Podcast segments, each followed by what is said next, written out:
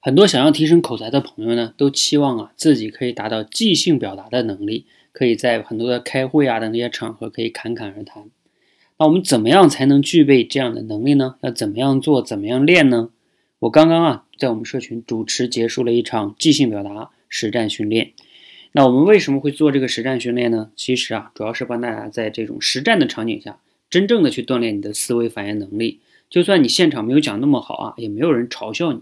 其实呢，这是一个训练场，帮你去发现你到底在即兴表达哪个环节有问题，然后呢，你可以有针对性的去改变、去提升。这就像啊，我们平时要去多照镜子，对吧？看看自己的脸上哪里脏了，然后呢，去解决它，去把脸洗干净，找到那个原因，一样的道理哈。那我们怎么样才能具备即兴表达能力呢？关键到底是什么哈？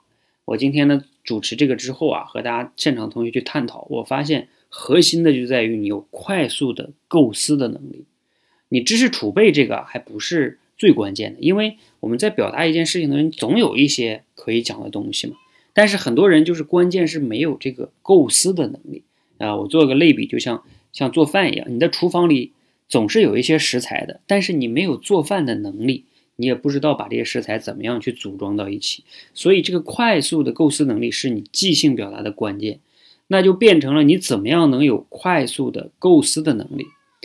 那当然了，我们在社群中也教了大家很多的方法，比如说什么结构思考啊，什么逻辑推理啊等等这些，这些方法也并不难学。但是关键是你要持续的养成这样的习惯。我也跟大家分享，当时我也分享了我是怎么样的去有具备这样的一个能力的，因为我平时就是这么思考的啊。比如说我平时做事儿的时候，一些项目。我会用一个幕布这个工具去把它给梳理啊，它整个的框架是什么？呃，逻辑是什么？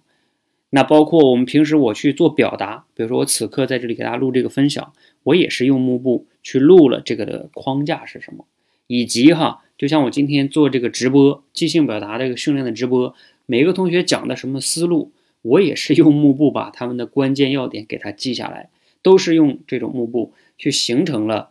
这个框架思维，他讲的重点主题是什么呀？逻辑是什么呀？框架是什么呀？内容是什么呀？素材是什么呀？等等等等等等的，我就是抓这样抓重点的，所以我天天这么锤炼锤炼，那我这种思维就是具有这种框架思维。那我有这种思维了之后呢，当我去表达的时候，就可以快速的去构思出来一个框架。我表达的时候呢，也就会有了条理。所以即兴表达的关键就在于你要具备快速的框架构思的能力。你这样的话，你才有可能能达到即兴表达，就像一个熟练的厨师一样哈。